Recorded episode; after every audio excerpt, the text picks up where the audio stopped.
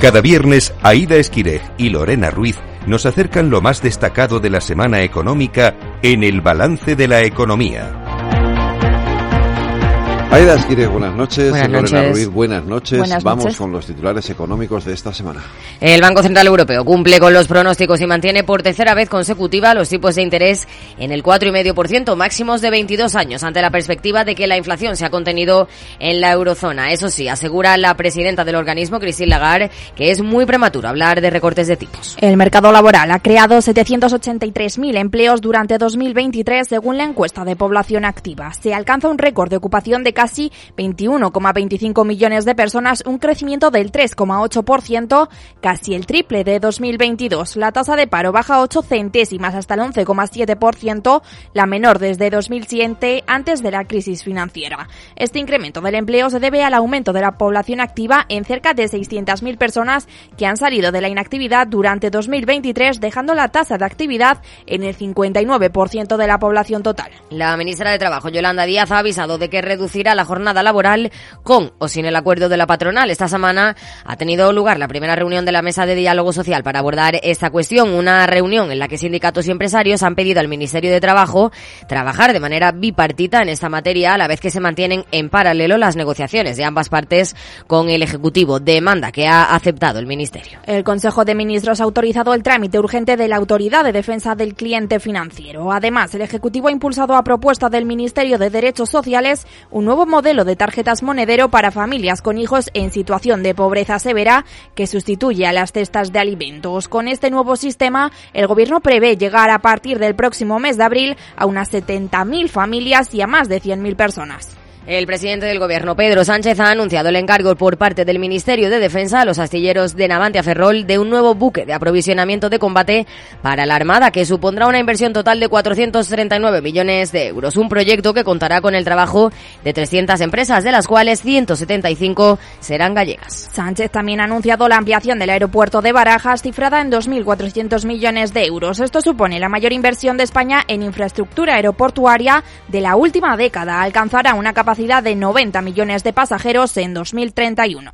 Una ampliación a la que se opone la vicepresidenta segunda, Yolanda Díaz, porque no está contemplada en el acuerdo PSOE-Sumar y porque, dice, va en contra del objetivo de descarbonizar la economía. Andalucía, Comunidad Valenciana, Región de Murcia y Castilla-La Mancha se han unido para hacer un frente común contra lo que consideran la infrafinanciación de sus comunidades. Los presidentes de estas comunidades han acordado reclamar juntos los 3.000 millones de euros que necesitarían para no recibir del Estado menos de lo que les corresponde.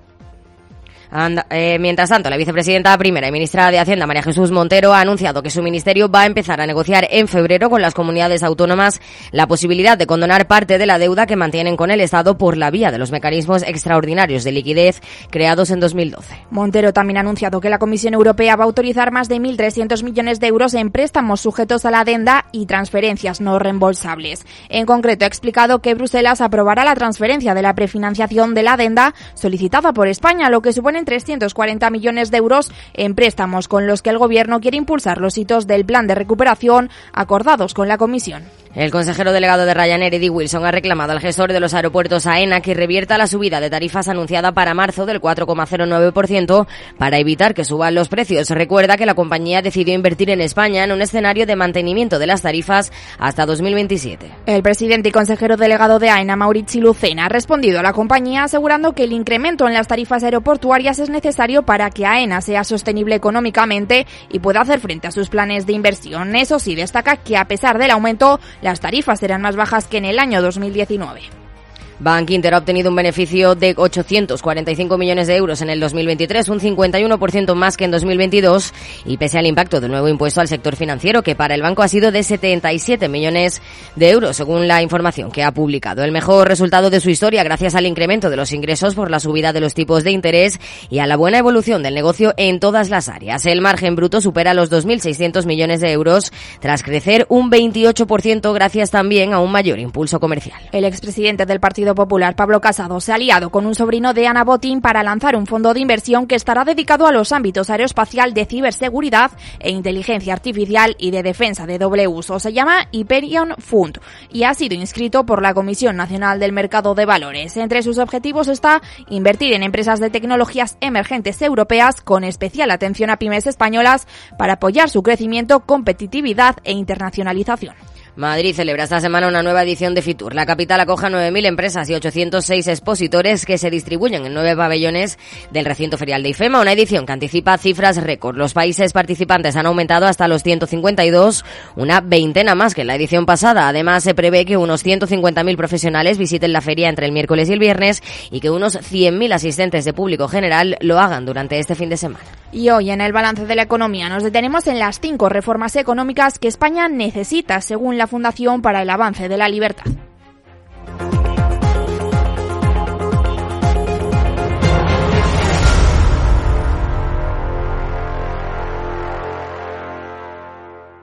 Juan José Toral es economista vinculado a la Escuela Austriaca de Economía, empresario y colaborador habitual de la Fundación para el Avance de la Libertad, así como de su revista mensual Avance. ¿Qué tal? Muy buenas tardes. Hola, ¿qué tal? Buenas tardes a ustedes. Bueno, la Fundación para el Avance de la Libertad precisamente ha lanzado el estudio Cinco reformas económicas que España necesita. El volumen recoge los informes de cuatro reconocidos economistas. Si nos puedes eh, comentar un poco de qué trata este informe.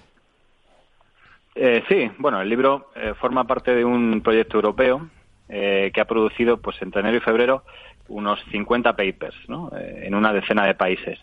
el propósito son, pues, las reformas económicas cuyo hilo conductor es estar plenamente basadas en la evidencia, ¿no? O sea, hacer apoyadas por la teoría, sobre todo la de la escuela austriaca, eh, como habéis mencionado antes, pero eh, coger cosas que sean prácticas, ¿no? Sí, o sea, es decir, que se hayan probado en otros en otros países y que hayan funcionado, para ir poquito a poco. La primera parte del informe habla del sector agrario y se propone una reforma integral. ¿Tan malo es el sistema actual para que haya que cambiarlo por completo casi? Eh, sí, es bastante, es bastante malo eh, porque es eh, justo con el financiero y el médico farmacéutico, pues uno de los sectores más intervenidos. Eh, este paper lo hizo mi compañero Vicente Moreno Casas y lo que hace es poner de manifiesto pues que en el campo se da una doble intervención, ¿no? la intervención nacional y la europea. a través de la política agraria común, ¿no? Que incurre en, en la fatal arrogancia de pensar que desde un despacho de Bruselas eh, un comité de burócratas pues puede decidir eh, qué se debe cultivar en Croacia, Finlandia o, en Huelva. Mm, bueno, esta semana el ministro de Agricultura, Luis Planas, precisamente ha planteado aumentar el presupuesto de la PAC para que dice de estabilidad y seguridad. Claro, al final es que es, es justo lo que lo que suelen hacer, ¿no? Es, es lo que en lo que el socialismo, este intervencionismo más eh, más puro consiste, ¿no? En ir interviniendo todo eh, hasta estangularlo, hasta regularlo por completo. Al final eh, ya no tenemos que atenernos a la definición eh, antigua de socialismo, ¿no? De la de que los medios de producción estén en manos del gobierno, sino que al final, porque ya no les hace falta, al final ahora con, con las herramientas que tienen, con el grado de intervención que tienen y la injerencia que tienen en las vidas de, de la gente, ya no les hace falta que los medios de producción estén en su, en su poder, ¿no? Ahora mismo lo que, lo que hacen es pues dirigir nuestras vidas o tratar de dirigirlas eh, pues a través de, de diferentes, eh, con diferentes subsidios, con diferentes eh, ayudas que, al final entorpecen más que enriquecer a la, a la población. Es lo que Hayek al final denominaba pues el camino a la servidumbre, ¿no? Y justo nosotros lo que proponemos en el libro pues es, es lo opuesto, ¿no? Son, son medidas de libertad eh, que han funcionado en otros países y que la teoría económica eh, apoya y, y que vemos que serían sin duda pues algo aplicable en el nuestro también. Uno de los mayores problemas que tiene el campo actualmente es la sequía. Imagino que eh, habréis pensado en ella para el libro. ¿Cómo creéis que se puede combatir? Sí, al final eh, la sequía eh, es un problema y, muchas de las veces pues es un problema que, que no se puede prever, ¿no? pero lo que sí que vemos nosotros es que la industria aseguradora pues es mucho más eficaz que los estados a la hora de protegerse frente a contingencias de este tipo, ¿no? las derivadas del clima y la naturaleza.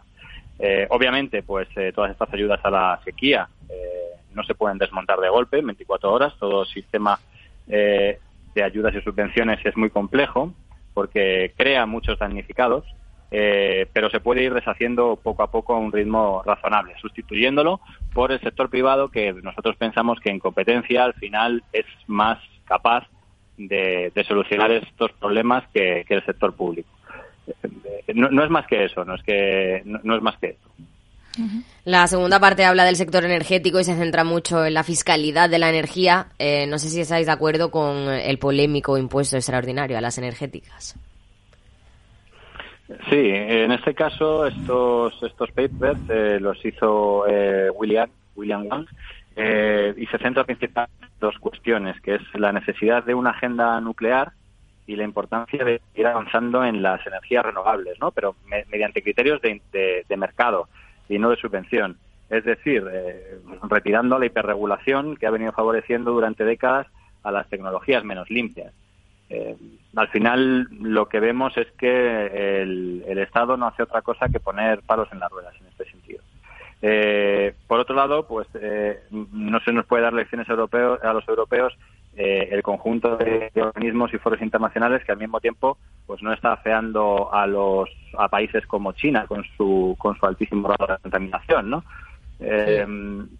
digamos que pues al final eh, dejando de lado si el problema del cambio climático es antropogénico o no lo es, pero aceptando efectos dialécticos que lo fuera, el hecho de que un país dejen de contaminar o bajasen sus emisiones eh, no tendría mayor efecto si se contamina más en otros países. Al final no tienes medio mundo caliente y medio mundo frío. Pues esto al final es una, es una cosa que tendríamos que hacer y que sería de ser necesario, repito, de ser necesario, que, que hay eh, a pesar de lo que nos dicen no hay, no hay un consenso al respecto y hay bastantes dudas, eh, pues debería ser algo global. ¿Y es positivo excluir la energía nuclear? Bueno, eh, la Fundación para el Avance de la Libertad está muy sensibilizada con la causa de la pobreza energética, y, pero considera que la energía nuclear es esencial para reducir drásticamente los costes energéticos. Al final, pues son, son más eficientes ese tipo de energías. Ahora, de hecho, ya las han calificado como, como energías verdes. Y, y, pues utilizar eh, energías eficientes al final hace que se reduzcan los costes y los costes reducidos a los que más favorece es a, las, es a la población más pobre. Eh, entonces, pues bueno, sí que creemos que eso es eh, una, una necesidad. y ya digo, no solo porque más eficiente, entre de eficiencia que sí, se, demuestra que sí, sino porque además es una energía más limpia. Y podremos llegar a lo que ayuda al final a descarbonizar, ¿no? Lo que estábamos lo que diciendo antes, ¿no? que te interrumpa, que ayuda a descarbonizar también las las, eh, las diferentes economías en un, en un altísimo porcentaje, ¿no? Eh, la, la, apuesta por la energía nuclear. Nosotros desde luego sí que sí que apostamos eh, apostamos por ella. ¿Y podremos llegar al objetivo de las cero emisiones en 2050, como se plantean? Bueno, al final eso de, las cero emisiones en 2050 yo creo que es algo más de, políticos en campaña, ¿no? Bueno, pues en 2050 habrá cero emisiones, pero pero no sé si es algo, o sea, no sé por qué 2050, no 2051, no 2052.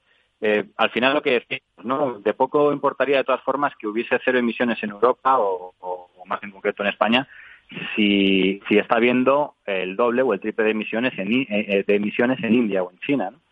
Eh, entonces, pues bueno, sí, sí que desde luego ayudaría a que se redujesen las emisiones. Es, es, es bastante razonable porque, como hemos dicho, pues es una energía más limpia. Si pasamos a hablar de fiscalidad, ¿cómo es la de España si la comparamos con la de los países de la OCDE? Bueno, pues la presión fiscal en, España, pues eh, que es aquello que mide la relación eh, de la recaudación entre la recaudación del conjunto de los impuestos eh, de un país y la producción total de ese país, ¿no? Lo que sería el producto interior bruto, pues es alta. en España, según datos de la OCDE, a fecha 2021 la presión fiscal se situó en un 38,4%. Superaba así la, la media del organismo, que eh, que se situaba en el 34,1%. Eh, además, esto, lo preocupante realmente es que es ascendente. O sea, que, que, que va en continuo eh, aumento y aparte, pues eh, yo creo que la gente no ve una contrapartida en ese sentido con que los servicios sean mejores eh, ni nada por el estilo, sino todo lo contrario, ¿no? Entonces, al final, estás eh, grabando más al ciudadano, metiéndole más la mano en el bolsillo para que los servicios sean peores. Eso a la vez que la deuda de, España aumenta continuamente. O sea, que es, no sé, es, la situación es mala en ese sentido. Eh, al final, comparada con de otros países, bueno, pues si de otros países también es mala, pues ¿cómo salimos en la foto? ¿Regular, medio pensionista? Es mala, o sea, es que es, es mala. Uh Hablaba de la deuda. Desde Bruselas eh, se muestran preocupados por esa deuda que tiene nuestro país. Eh, no sé si es viable reducirla a los niveles que nos exigen y qué, en qué habría que recortar para reducir esa deuda. Al final, bueno, yo no sé si la preocupación de Bruselas es, es, real o no, que lo dicen sí, es real, que luego, que luego se preocupen realmente de ello.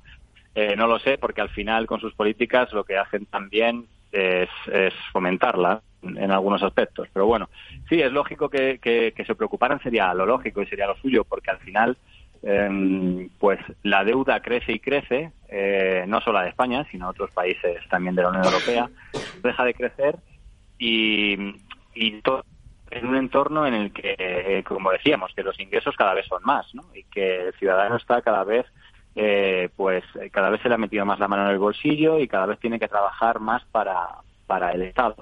Eh, entonces sí, desde luego que es un problema. Es un problema además porque si sigue creciendo, pues eh, tendremos problemas de financiación, ¿no? ¿Quién, quién va a dejar eh, dinero a un país que al final lo que está haciendo es financiar su, sus gastos corrientes, ¿no? Porque no es que no es que te endeudes. Al final esto no deja de ser como una familia, ¿no? Sí. Eh, entonces, pues bueno, una familia que pide se endeuda, pues para comprar un coche o para comprar una casa, pues entra dentro de la normalidad, ¿no? Pero una familia que tiene que endeudarse para comprar el pan o para comprar leche, pues entonces es una familia que lo está haciendo mal. ¿Y qué hay que hacer? Pues que lo que haría también esa familia, lo que hay que hacer es cuadrar los ingresos con los gastos. Y además, o sea, es decir, bajar el gasto. Ahora mismo lo que hay que hacer es bajar los gastos, empezando por los gastos más superfluos, sin tocar aquellos gastos que llamemos más necesarios, ¿no? Pues, pues ir reduciendo desde, desde ahí. Eh, porque al final esa es la única forma luego de poder bajar correlativamente los impuestos. Vale, pues has bajado porque algunos partidos políticos, ¿no? Se insinúa que se van a bajar los impuestos, que haya, los impuestos se bajan, pero necesitamos que lleve aparejado pues bajadas en el gasto, porque si no lo que nos dicen al final son mentiras, ¿no? no porque esto va a cuadrar las cuentas y, y las cuentas así quedarían descuadradas. Entonces, lo que habría que hacer es eso, pues primero bajar bajar los gastos, empezando por aquellos eh, que se puedan, los más superfluos, como he dicho, y, y luego, pues, eh, idealmente, pues bajar los impuestos de forma correlativa tenemos las medidas anticrisis que han aumentado mucho el gasto del gobierno, pero también el Ejecutivo tuvo el año pasado una recaudación récord. ¿Cómo vemos esto si claro. seguimos endeudados? Claro. Claro, eh, esto es un, otro problema. Eh, teniendo recaudaciones récord sigues endeudado, ¿no? O sea, eh, o sea, tienes prácticamente un récord de deuda. No sé, o sea, no, no, exactamente, o sea, hemos tenido momentos puntuales más deuda, pero, pero prácticamente tenemos récord de deuda, ¿no? Eh, eso en un contexto en el que todo va perfecto para, para las arcas públicas, digamos, o sea, de máxima recaudación. Eh, vale, entonces, ¿qué va a pasar cuando, eh, cuando venga un momento de crisis? Porque al final lo que haces ahora, o sea, eh, el, el, gobierno eh, se ha visto, ha visto muy incrementada su recaudación también por el tema de la inflación. Claro. Es el principal, es el principal, el principal beneficiado, ¿no? Al final, eh, la inflación ayuda mucho al gobierno porque, bueno, pues le, los salarios suben, eh, las bandas, por ejemplo, del IRPF, eh, tam, los tramos también suben y entonces, aunque realmente el poder adquisitivo de las familias no se ha incrementado, en términos reales, pues sí que nominalmente ha subido y el, y el gobierno recauda más. ¿no?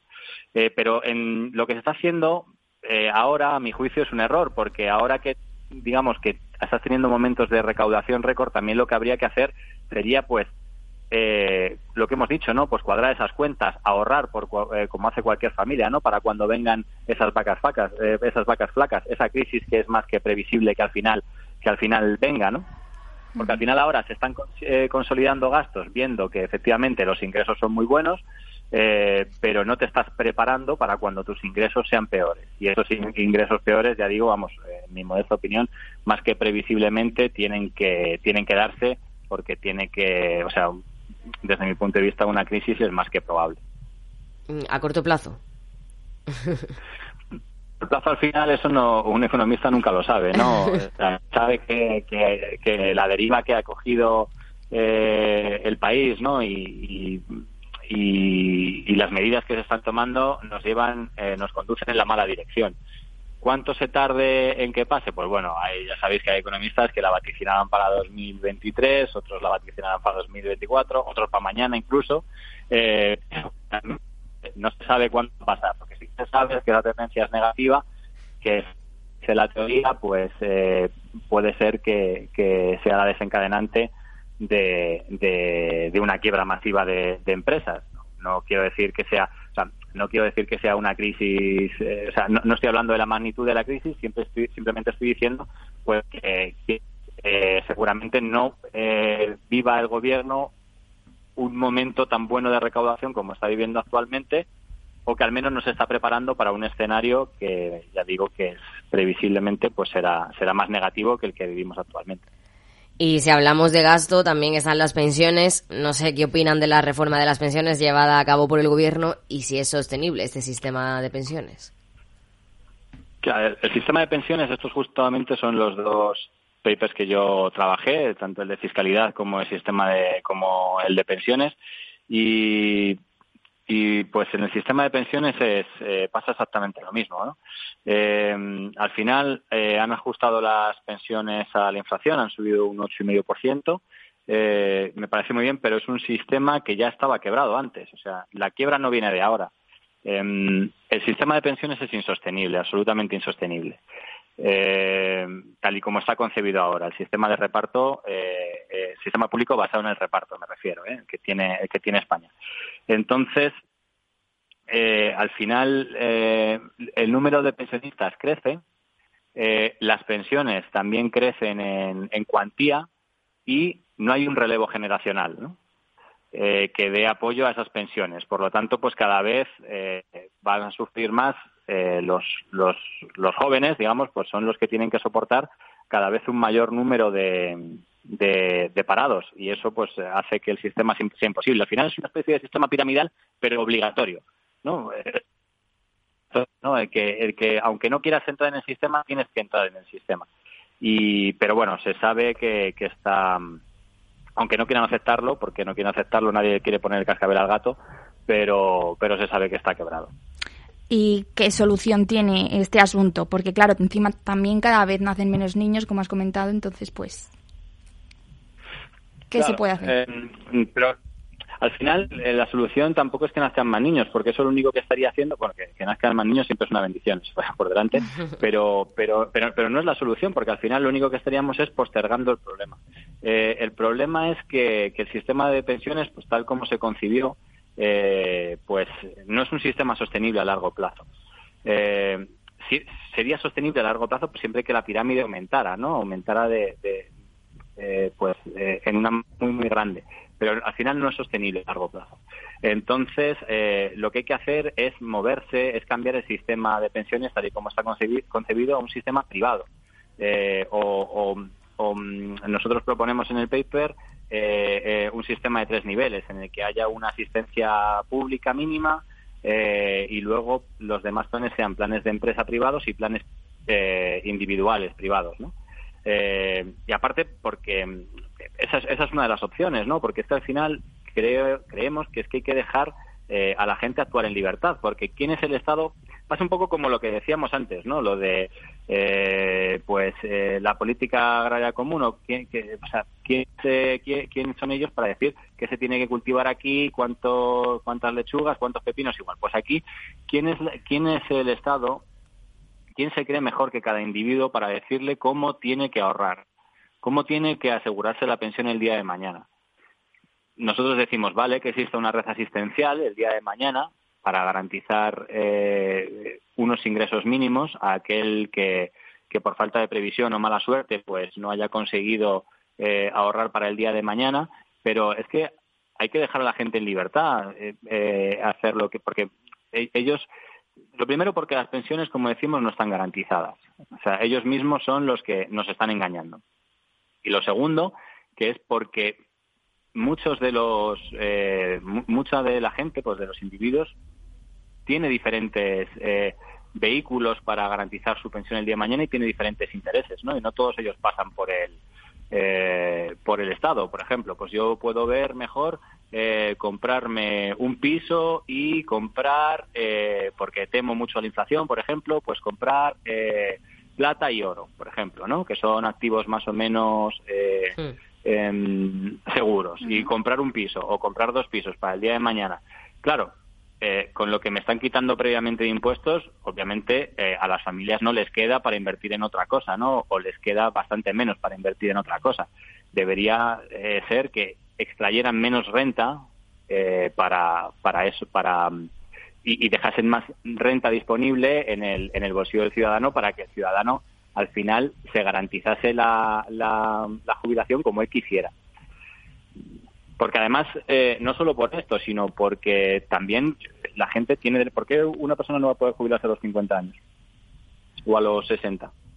Uh -huh. eh, sin ninguna penalización, me refiero, ¿no? Sin, bueno, pues a mí me ha ido bien, lo he hecho fenomenal, he invertido correctamente, ahora quiero disfrutar de mis hijos y de mis nietos. Y me quiero jubilar. Eh, pues a esa persona que se jubila a los 50, eh, bueno, ahora no, no, recuerdo los datos, pero si, si no tiene, o sea, si tiene derecho a pensión, no lo sé, eh, será una penalización enorme. ¿Y por mm. qué? Es que por, eh, porque lo he hecho bien, lo he hecho bien y, o sea, porque lo he conseguido, me puedo jubilar antes, puedo disfrutar de mi familia, eh, además eh, tengo que ser penalizado. O sea, no tiene no tiene mucho sentido, ¿no? Eh, no es que na, nada me, nada de lo que hacen o de lo que se hace últimamente me parece que tenga mucho sentido, la verdad. Bueno, y ya para terminar, el libro se titula Cinco reformas económicas que España necesita. Si nos puedes resumir las cinco de manera rápida. Eh, sí, eh, bueno, al final se, se, podrían resumir en una, que es libertad. Eh, al final lo que lo que lo que necesitamos es, eh, pues, más autonomía del individuo y menos autonomía del Estado, menos interferencia eh, del Estado en la vida del individuo. Eso es a través de, diferentes eh, evidencias, a, a, través de la teoría y a través de diferentes eh, evidencias en diferentes países, pues lo que hemos intentado eh, plasmar en los en los papers, ¿no? Para si tienen a bien, pues eh, alguno eh, alguno de nuestros políticos, pues eh, pues considerarlo, ¿no? Consideramos que al final es es la mejor manera, es la forma de, de, salir de, la, de, que más y más pobres al final, más y más personas tengan una vida eh, muchísimo mejor, tengan mayores ingresos, eh, se consiga salir de la pobreza.